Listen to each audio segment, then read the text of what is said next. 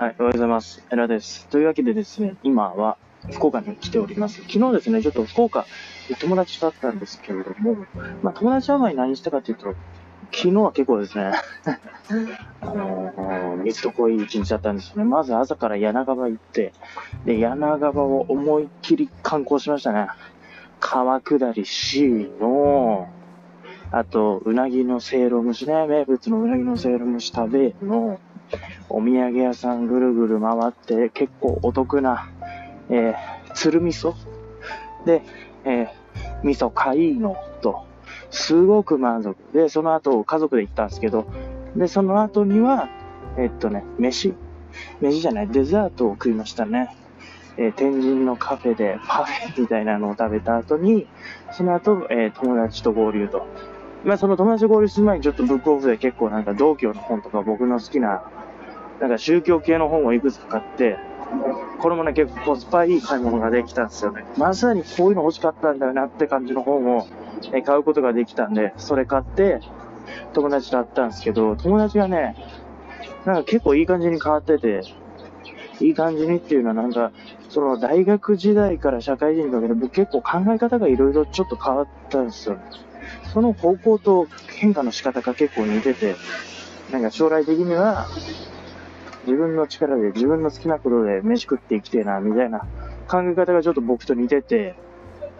で、話しててめちゃくちゃ楽しかったですね。なんか、そいつも結構プロゲートとかやってたりしたらしくて、一時期ね。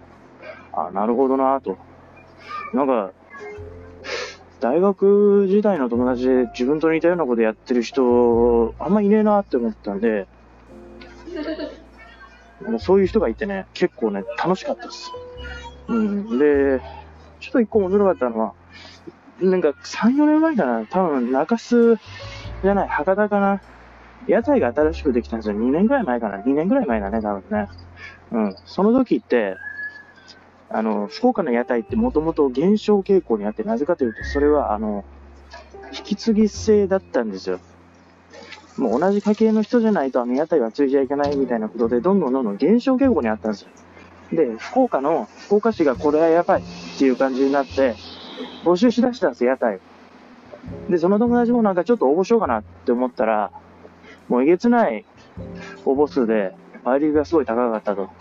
つまりこの時の話から何が分かったかっていうと、やっぱり、チャンスをつかむためには、ある程度準備しとく人が勝つんですよ。で、結果的に今、屋台やってる人ってどういう人かっていうと、まあ、もともと店を持ってて、軍資金も結構あって、料理の電話も結構あるような、そういった人がまあまあ多いですよね。やっぱりだから、ある程度、何かこう応募しますってなった時に、バーンって、こうですみたいな感じで、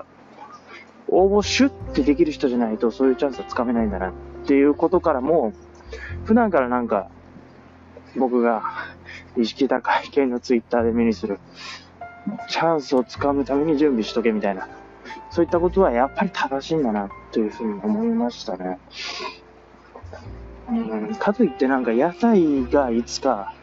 増えるだろう、そういう公募があるだろうこと、ということを見越しながら準備するっていうのも、まあなかなか難しいと思うんで、この屋台を貸し取った人がじゃあどういう準備してたかっていうと、多分料理の腕前を普段から鍛えてた。それは多分自分が好きでやってたんだろうな。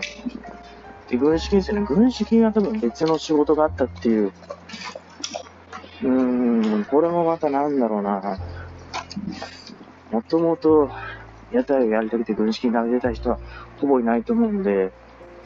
お金は常にあった方がいいんだろうなって感じがしましたね。ある程度のお金を貯めることは必須で、で、プラス、